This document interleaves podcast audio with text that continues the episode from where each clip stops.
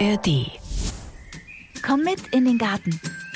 Vom Anfänger zum Auskenner. Der MDR Garten Podcast. Ja, hallo und herzlich willkommen zu einer neuen Folge. Und in dieser beschäftigen wir uns heute mal mit den Wühlmäusen. Das ist ja so ein Tier, das mag man nicht so gerne im Garten haben. Die richten ziemlich viel Schaden an. Und die Frage ist natürlich, was kann man tun gegen Wühlmäuse? Und dazu hat mich Thomas Müllig eingeladen vom BUND, dem Bund für Umwelt und Naturschutz in Deutschland.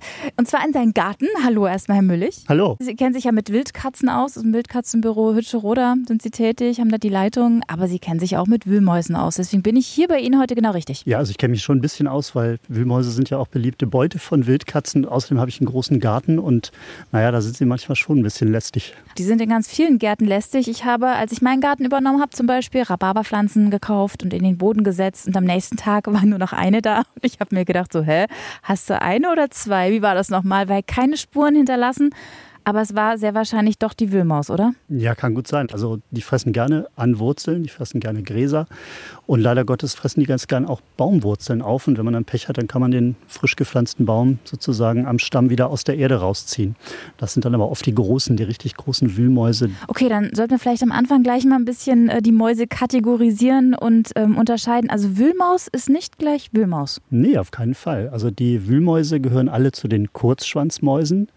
Die kleineren, das sind Rüttelmaus, habe ich selten im Garten, es sei denn, der Wald grenzt an. Ähm, die Erdmaus und die Feldmaus, die letzteren beiden habe ich auf dem Garten, sind nicht so groß. Und dann eben diese große Art, die ist mal gut doppelt so groß, also bis fast 20 Zentimeter groß. Die Schermaus eben, ne? das ist ein ganz anderes Kaliber sozusagen. Die kann auch viel tiefer buddeln, buddelt größere Gänge und frisst natürlich auch mehr und äh, frisst dann auch schon mal so eine ganze Baumwurzel auf. Also die ist wirklich vergleichsweise riesig.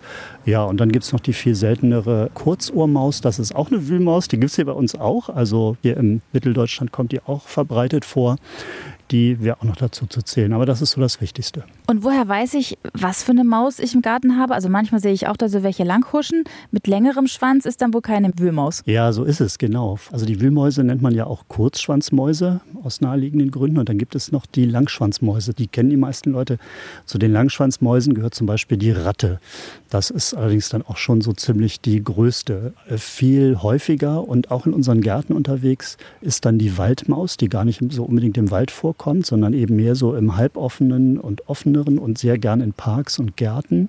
Die sieht im Grunde so ähnlich aus wie die Hausmaus, die vielleicht auch viele Hörer kennen, die halt so grau ist, aber die Waldmaus ist eben so hellbraun mit einer etwas helleren Unterseite. Und die hat noch zwei nähere Verwandte, die man auch oft beobachten kann. Die tatsächliche im Wald vorkommende Langschwanzmaus, das ist die Gelbhalsmaus. Die ist auch ein bisschen kräftiger, ein bisschen größer als die Waldmaus, die wir im Garten finden.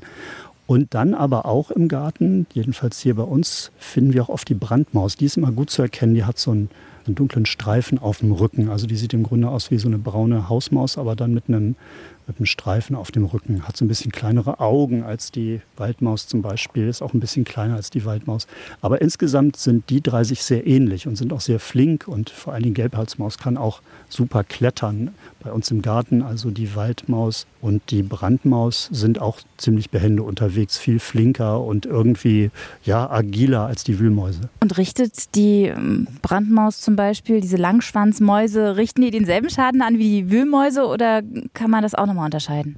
Nee, also ich finde, mit denen kann man eigentlich ganz gut zurechtkommen. Also die sind sogar, klar, die fressen auch mal eine Nuss und nagen auch mal vielleicht einen Apfel ein bisschen an, aber ansonsten fressen die vor allen Dingen auch viele Insekten und ja, da Schnecken zum Beispiel auch. Das finde ich immer klasse. Also bei mir machen die Schnecken immer den größten Schaden und ähm, solange die ziemlich klein sind, werden die von den Langschwanzmäusen oft auch gefressen, was eigentlich im Garten ganz gut ist. Das heißt, ich glaube, mit denen kann man ganz gut klarkommen. Wo man immer so ein bisschen aufpassen muss, die kommen auch gerne mal ins Haus. Also die Waldmaus und auch die Brandmaus manchmal, die haben so die Neigung, auch mal an Fassaden so hoch zu klettern und dann vielleicht mal unter einen Ziegel oder auch mal durch eine offene Kellertür reinzukommen. Und da muss man ein bisschen aufpassen, dass man zum Herbst hin die Tür nicht alles sperrangelweit offen lässt. Ja, die Mäuse hatte ich auch schon im Haus, im Gartenhaus. Nicht so schön, habe das Schlupfloch jetzt dicht gemacht. Also jetzt ist Ruhe, sie kommen nicht mehr rein. Die Wühlmäuse kommen also dementsprechend nicht ins Haus, richten aber dafür im Garten schön großen Schaden an. Also Sie haben es ja eben schon ein bisschen angedeutet. Was machen die denn noch alles kaputt? Also warum ist die so ärgerlich, diese Wühlmaus? Naja, die graben halt, ne? Also die machen so kleine Gänge. Das ist ja eigentlich gar nicht mal so schlecht, weil der Boden muss ja auch belüftet werden. Wir haben zum Beispiel hier so einen ganz schweren Boden. Da ist es eigentlich gar nicht so schlecht, dass diese Mäuse graben und da so ein bisschen Luft reinbringen. Aber auf ihrem Weg unter der Erde Meistens sind die Gänge relativ nah an der Oberfläche, fressen die aber ganz viele Wurzeln einfach auf. Das sind Gräserwurzeln, ist das vielleicht nicht so schlimm, da hat man so einen braunen Fleck im Rasen. Aber spätestens bei den Mohrrüben hört ja dann manchmal der Spaß doch auf. Ne? Und ganz ärgerlich ist es eben wirklich, wenn die Schermaus die Wurzeln von Obstbäumen auffrisst, von jung gepflanzten Obstbäumen. Das ist dann richtig ein schlimmer Schaden. Und da muss man schauen, was man tun kann. Ja, was kann man denn tun? Naja, es wird sich jetzt nicht so wundern, dass wir als BUND dringend davon abraten. Für mich ist das eigentlich auch selbstverständlich, keinerlei Gifte einzusetzen. Also das käme für mich persönlich eigentlich nie in Frage. Man kann natürlich die Bäume, die man frisch pflanzt, ganz gut schützen. Also hier bei mir im Garten geht es nicht ohne so einen Drahtkorb, ne, so einen Pflanzkorb. Dann ist eigentlich der Baum ziemlich sicher vor der Schermaus. Die kann man fertig kaufen. Man kann die auch aus so feinerem, engmaschigem Kaninchendraht auch selber machen im Grunde genommen. Ist kein großes Problem, ist aber halt ein bisschen mehr Arbeit. Und ansonsten bleibt dann vielleicht noch die Tiere zu fangen, wenn man das unbedingt will. Ich mache das eigentlich auch nur in großen Ausnahmefällen. Hier auf meiner 500 Quadratmeter großen Wiese. Die Schermäuse kommen nicht in so Riesendichten vor. Da gibt es vielleicht fünf, vielleicht auch sieben solche Schermäuse. Da hat man eine Chance, die auch wegzufangen, wenn man das unbedingt will. Wie fange ich sie und was mache ich dann damit? Ja, ich frage mich, ob ich, ob ich das wirklich so detailliert beschreiben sollte. Ich tue es eigentlich auch selten. Aber äh, letztlich ist es ähm, so, diese Langschwanzmäuse, die ich erwähnt hatte, die sind ja beispielsweise schon Säugetiere, die man gar nicht so fangen dürfte. Ne? Die sind besonders geschützt wie alle Säugetiere.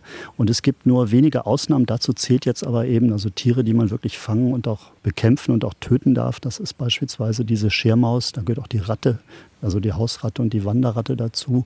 Und auch zum Beispiel die Erdmaus und die Feldmaus und die erwähnte Rüttelmaus, die darf man tatsächlich bekämpfen. Ja, ich glaube, dass es am besten ist, hier auf keinen Fall Gift zu verwenden, sondern wenn dann die klassische Mausefalle. Oder im Fall dieser Schermaus gibt es spezielle Fallen, die man so in den Boden einsenkt, mit denen man diese Tiere, wenn man sich etwas damit beschäftigt hat, schon auch wegfangen kann. Also wir reden von Wegfangen dann ja auch um die Ecke bringen. Kann man die auch lebend fangen? Schwierig. Also eigentlich nicht. Die sind sehr vorsichtig. Also im Grunde genommen muss die Falle in dem Moment, wo das Tier durch den Gang geht und diesen Auslöser betätigt, ähm, schlägt die Falle das Tier tot. Das geht sehr schnell.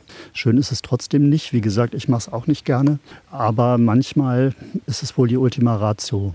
Und es ist, sagen wir mal, nicht verboten. Okay, ist nicht schön. Also ich bin auch völlig bei Ihnen, was kein Gift im Garten angeht. Mache ich genauso und ich tue mich auch total schwer mit so Mausefallen. Aber irgendwann hört es ja dann auch mal auf, ne? Wenn der nächste Apfelbaum wieder tot ist. Ich habe jetzt auch eine Pflaume gepflanzt letztes Jahr und die steht jetzt so noch trocken da. Also die ist einfach hinüber.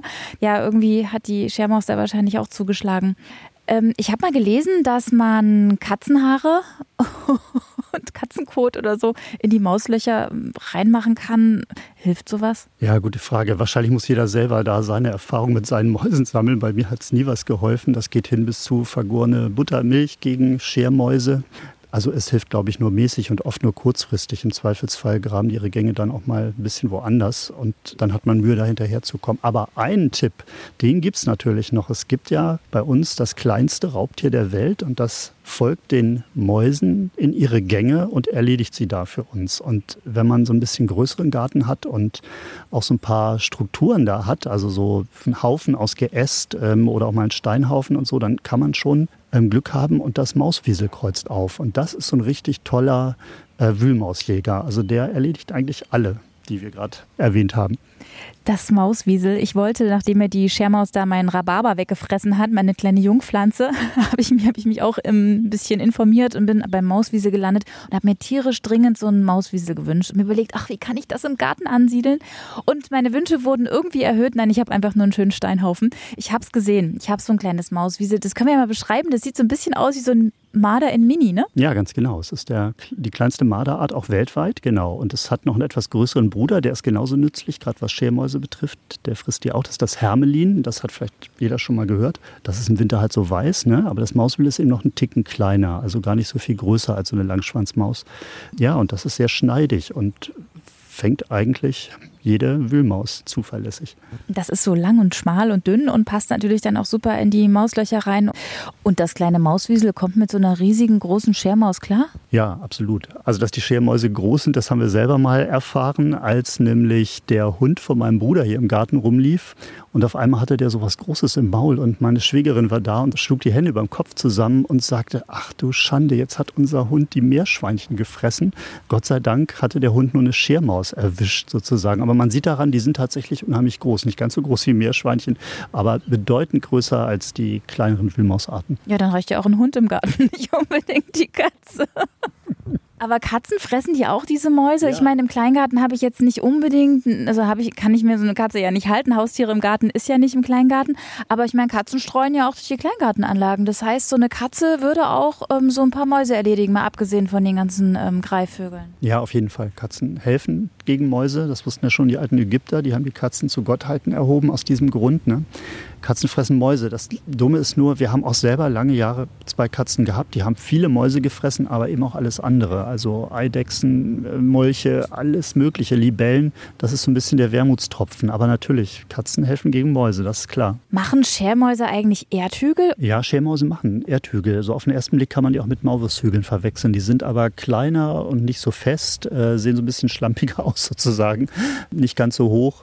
Ja, also die werfen, klar, die diesen Aushub für ihre großen Gänge, den, den bringen die an die Oberfläche und dann sieht man immer mal wieder so kleine Häufchen. Und macht jede Wühlmaus Erdhäufchen oder gibt es auch Arten, die das nicht machen und trotzdem unterirdisch und ganz im Geheimen fressen? Nee, also diese größeren ähm, Maulwurfsähnlichen Haufen, das macht nur die Schermaus, diese große Maus. Die geht auch viel tiefer mit ihren Gängen. Die Gänge sind auch viel breiter und da fällt schon so ein bisschen Erde an. Bei den kleinen äh, Wühlmausarten ist das eigentlich unauffällig. Also da fällt das gar nicht auf. Wenn es einmal regnet, ist das bisschen, was die da vielleicht nach oben geschart haben, dann weg. Also da sieht man eigentlich nichts. Also merke ich dann, wenn ich diese Erdhaufen nicht in meinem Garten habe, sondern einfach nur einen toten Baum oder weniger Gemüse, dass ich dann diese Tiere im Garten habe? Ja klar, also tote Bäume, äh, die man so rausziehen kann und dann sieht man, die Wurzel ist abgenagt, das ist ein untrügliches Zeichen für Wühlmäuse. Äh, es kann, wenn der Baum nicht so groß war, als man ihn gepflanzt hat, kann es auch schon mal eine Erdmaus gewesen sein. Meistens ist es die Schermaus. Gibt es auch andere Erkennungszeichen? Ja, man kennt das vielleicht, je nachdem, wie groß der Garten ist, wenn man irgendwo was wie eine alte Platte oder so eine, so eine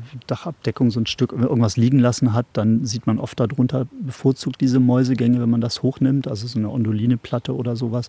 Wenn man genau hinguckt, zum Beispiel wenn man jetzt die Kurzohrmaus hat, die äh, wohnt so in Kolonien, dann sieht man im Grunde so, dass die Grasbulten so ein bisschen isoliert stehen und dazwischen überall so kleine erdige Rennbahnen verlaufen und äh, relativ viele Löcher so nebeneinander liegen. Da kann man dann zum Beispiel diese koloniebildende Kurzohrmaus dran erkennen. Ähm, bei den anderen hat man, also bei Erdmaus und Feldmaus hat man schon diese typischen oberflächennahen Gänge, die so wie kleine Rinnen aussehen und ähm, wo man so richtig sieht, da sind die lang gelaufen. Das kann man dann oft schon erkennen, gerade im, im Frühjahr, wenn das Gras so braun geworden ist und dann kann man irgendwie diese, diese Spuren auch besser erkennen. Was macht man denn gegen die Wühlmaus? Also am allerbesten ist, man schaut, dass es auch ihre Feinde gibt. Zum Beispiel das Mauswiesel, die Spitzmäuse. Dann ähm, hat man wenig Probleme mit diesen Schiermäusen und auch mit den anderen Wühlmäusen. Wenn es unbedingt sein muss und man eine regelrechte Plage kurzzeitig hat, dann kann man versuchen, die Tiere zu fangen. Da gibt es spezielle Fallen dafür. Es ist auch erlaubt, man darf diese Tierarten bekämpfen, also wohlgemerkt jetzt Schermaus und auch diese genannten Wühlmausarten, außer der Kurzohrmaus, die nicht. Ja, und diese beiden Optionen bleiben einem vor allen Dingen. Und äh, um die Pflanzen zu schützen, eben Drahtkorb verwenden. Also wertvolle Obstbäume, die frisch gepflanzt werden sollen, in einen Drahtkorb setzen, da wo viele Schermäuse unterwegs sind. Aber ansonsten plädieren Sie schon zu Pflanzenschützen, ne? Ja, schon, aber äh, ich denke, es gibt genug Alternativen, selbst zum Fangen. Also man darf auch nicht vergessen, diese Strukturen im Garten hier, wenn man so einen wirklich naturnahen Garten hat, äh, wo man eben auch so ein paar Holzhaufen liegen hat und so. Es ist ja nicht nur das Mauswiesel, ähm, sondern was auch kaum jemand weiß, glaube ich, ist, dass Spitzmäuse zum Beispiel auch Wühlmäuse fressen. Und Spitzmäuse hat man schon schnell mal im Garten. Das sind die, die immer so rumquietschen, die so ganz hohe Laute von sich geben, die übrigens auch ähm, der Ortung von Strukturen dienen. Also das sind im Grunde, die haben auch so ein Echoortungssystem, so so ähnlich wie die Fledermäuse im Kleinen. Und diese Spitzmäuse fressen tatsächlich auch junge Mäuse. Die sind da auch sehr effektiv. Also immer so ein bisschen unordentlicher Garten hat Vorteile. Ja, super. Man spart sich ein bisschen die Arbeit und tut gleichzeitig noch was Gutes. Kann man dieser Wühlmaus irgendwie auch was Gutes abgewinnen? Also ist sie für irgendwas nützlich? Wenn man sagt, ja, alles im Garten hat ja irgendwie oder eine Natur hat ja irgendwie einen Sinn, hat, äh, warum es es gibt. Wie ist das mit der Wühlmaus? Fragt man Gärtner, sagt er nö. ja, das stimmt wohl. Ja, trotzdem kann man natürlich der was Gutes abgewinnen, denn wahnsinnig viele Tiere leben einfach von Mäusen. Also wenn es die Wühlmaus und die, äh, also diese Kurzschwanzmäuse nicht gäbe, dann hätten Tiere wie der Mäusebussard, der äh, Turmfalke, alle Eulen, die hätten dann mächtig Probleme. Also man darf nicht vergessen, dass sie natürlich Teil in einem großen Netzwerk sind. Und die beste Situation ist eigentlich immer dann erreicht, wenn sich diese einzelnen Glieder in diesem Netz irgendwie gegenseitig regulieren. Ne? Und wenn die Welt noch so halbwegs in Ordnung ist, dann geht das auch ganz gut. Und dann hält sich auch der Schaden am Gemüse und an den Bäumen absolut in Grenzen. Also man sollte einfach versuchen, möglichst viele Feinde der Wühlmäuse auch in Gartennähe zu haben. Hier, wo wir jetzt sitzen, ist es eigentlich ganz schön. Also hier kreist der Rot Rotmilan über uns. Hier gibt es Mäusebussarde. Der Turmfalke sitzt da hinten in so einem Kasten in den Pappeln. Also für Feinde ist gesorgt und ich glaube auch deshalb hält sich das hier mit dem Schaden auch in Grenzen. Anderswo geht das natürlich nicht so gut. In der Stadt hat man diese ähm, natürlichen Feinde vielleicht nicht mehr so. Da bleibt eigentlich nur Mäuse fangen, wenn es unbedingt sein muss oder halt äh, irgendwie vergrellen, das ist eigentlich auch eine gute Methode. Dass man, da gibt es doch auch solche Teile, die so Krach machen. Also würde ich mir jetzt nicht in den Garten holen, ist auch nicht so toll für die Maulwürfe, glaube ich, aber ist sowas sinnvoll? Man liest unheimlich widersprüchliche Sachen. Also bei den Herstellern ist natürlich immer klar, ähm, hilft gut. Es gibt ja auch diese solarbetriebenen Stangen, die man in den Boden steckt, die dann irgendwie so anfangen zu vibrieren. Und es wird immer gesagt, ja, da, die vertreiben Maulwürfe und die vertreiben Wühlmäuse. Aber ich zumindest habe das mal ausprobiert. Mein Großvater hat das seinerzeit schon ausprobiert in seinem Garten und er hatte Zeit seines Lebens Wühlmäuse und auch Maulwürfe. Ich weiß nicht, das kann vielleicht mal dem einzelnen Beet eine gewisse Zeit helfen. Ich habe so das Gefühl, meine persönliche Erfahrung, dass das auf lange Sicht nicht so richtig hilft. Also leben wir einfach mit den Wühlmäusen und schützen unser Gemüse. Also die Bäume haben wir ja schon gesagt, kann man in so einen Drahtkorb einpflanzen. Was empfiehlt sich da bei Gemüse, bei einem Hochbeet? Ja, könnte man auch so ein Wühlmausgitter noch dazwischen machen. Und in, im normalen ähm, klassischen Beet, was macht man da am besten? Na, es kommt natürlich darauf an, wie stark man jetzt sozusagen Boden, Garten auch bearbeitet. Man kann natürlich das alles auch in ähm, mäusesicheren Draht tun, dann kann man die Möhren wahrscheinlich relativ gut schützen. Ja, aber letzten Endes ist das tatsächlich schwierig. Also das Beste ist, glaube ich, tatsächlich etwas für die Feinde der Wühlmäuse zu tun. Dann hält sich wirklich auch der Schaden in Grenzen. Und natürlich kann man im Hochbeet auf den Boden ähm, so ein Maschendraht auch legen. Das Hochbeet selber ist ja relativ dicht und die wenigsten Mäuse klettern da nun wirklich hoch und graben sich dann da ein, sodass ein Hochbeet für Gemüse ist ja sowieso ganz bequemes Arbeiten mit zum Hochbeet. Das ist eigentlich schon eine ganz gute Lösung. Und man könnte vielleicht ein paar mehr Möhren säen. Drei für die Wühlmaus, zehn für uns. Klar, man kann so ein bisschen Ablenkungsfütterung machen, genau. Da kann man zum Beispiel auch, ähm, was hier bei uns ganz gut funktioniert, an bestimmten Stellen Topinambur pflanzen. Vielleicht hat man den eh im Garten und da stehen die meisten Wühlmäuse drauf und lassen sich tatsächlich oft ein Stück weit ablenken dadurch. Ja, finde ich super. Ich also habe Topinambur letztens mal ähm, probiert und muss sagen, es ist gar nicht meins. Mein Topf stinkt immer noch danach. Ich habe es gekocht. Es ist nicht mein Geschmack.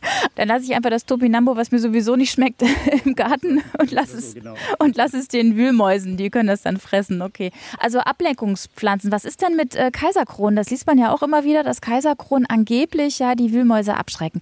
Ist da was dran? Ich habe jetzt nicht so die Erfahrung damit gemacht. Ich habe auch Kaiserkronen im Garten und ähm, habe in dem Beet, wo die stehen, auch immer mal eine äh, Wühlmaus, eine Erdmaus. Aber möglicherweise hilft das ja. Ich glaube, es muss jeder für sich ausprobieren. Ich würde es aber nicht so ganz generell empfehlen. Also nach dem Motto Kaiserkrone pflanzen und dann sind die Wühlmäuse da weg. Also nach meiner Erfahrung funktioniert das so nicht. Okay, dann fassen wir nochmal zusammen. Die Wühlmäuse im Garten lieber irgendwie versuchen, mit ihnen klarzukommen. Und wenn es gar nicht anders geht, weil das wirklich eine richtig schlimme Plage ist und kein Baum überlebt, der jung gepflanzt wurde und das Gemüse auch nur weggefressen wird, dann muss man einfach abwägen, ob man tätig wird oder nicht. Ja, so ist es wohl. Vielleicht eine Geschichte, die bei mir im Garten jetzt noch zum Einsatz kommt, das sind sogenannte Fangwannen. Die benutze ich jetzt nicht. Also man kann die Mäuse da drin richtig fangen, die kommen da erstmal nicht raus und dann nimmt sie die Katze mit oder auch ein Bussard vielleicht. Aber ich benutze die halt, um zu gucken, wie viele Mäuse sind denn da. Denn äh, im Grunde gehen die Mäuse da gar nicht so gerne rein und auch nicht so oft rein. Aber wenn wirklich viele Mäuse da sind, dann sind die auch in diesen Fangwannen auf einmal sichtbar. Und dann kann man relativ schnell sehen, ah, oh, hoppla, irgendwas passiert hier gerade, die vermehren sich gerade kräftig und dann hat man es ein bisschen besser im Blick. Also das kann ich bis zu einem gewissen Grad empfehlen. So ein, zwei von diesen Fangwannen sind nicht allzu teuer, vielleicht im Garten mal aufzustellen, das mal zu beobachten. Herr Müllig, gibt es eigentlich auch nützliche Mäuse, über die man sich im Garten total freut? Also es gibt zumindest welche, die auch nützliche Seiten haben. Ich habe es ja schon erwähnt, die Langschwanzmäuse fressen Schnecken, ne? das ist irgendwie ganz schön. Und die sind auch ganz schön anzusehen. Die sind wahnsinnig niedlich. Also wenn man die Gelegenheit die zu, hat, die zu beobachten, die haben so richtig so kleine Händchen, die halten ihre Nuss damit. Es gibt auch tolle Fotos so von, von Waldmäusen, die mit einer Nuss im Maul einfach so einen weiten Satz machen, so ganz lang ausgestreckt. Das sind schon irgendwie ganz nette Tiere, muss man einfach sagen. Also ich möchte da doch nochmal eine Lanze für die Langschwanzmäuse brechen, die so im Garten rumlaufen. Und wir dissen jetzt die Kurzschwanzmäuse, das ist schon gemein. Aber die richten einfach auch viel mehr Schaden an. Also macht es auf jeden Fall nochmal Sinn, sich, ähm, sich am besten vielleicht auch hier im Beschreibungstext, da habe ich euch nämlich die Fotos zu den verschiedenen Mausarten ähm, verlinkt, sich einfach nochmal ein bisschen mit diesen Mäusen auseinanderzusetzen und zu gucken, ja, was habe ich denn da eigentlich im Garten, diese zu unterscheiden und dann zu überlegen, ja, ist sie jetzt süß? Nützt sie mir was? Oder lebe ich einfach damit? Ja, genau. Herr Müllig, vielen Dank für Ihre Zeit und für die Infos zu den Wühlmäusen und ähm, ja, klares Plädoyer auch meinerseits. Ähm, versuchen damit zu leben. Ist so ähnlich wie mit den Schnecken im Garten, ne? Ja, ich schätze, so ist es. Genau. Und Spitzmäuse, die sollte man auch unbedingt im Garten haben, auch wenn sie keine Mäuse sind. Aber die sind auch ein bisschen niedlich, finde ich. Und wenn euch die faszinierende Tierwelt besonders interessiert, dann empfehle ich euch mal in den Wissenspodcast von den Kollegen von Bremen 2 reinzuhören. Wie die Tiere heißt der. Und den findet ihr in der ARD Audiothek. Und da gibt es genau wie in diesem Podcast alle 14 Tage eine neue Folge. Kostenlos und werbefrei. Na dann, bis zum nächsten Mal.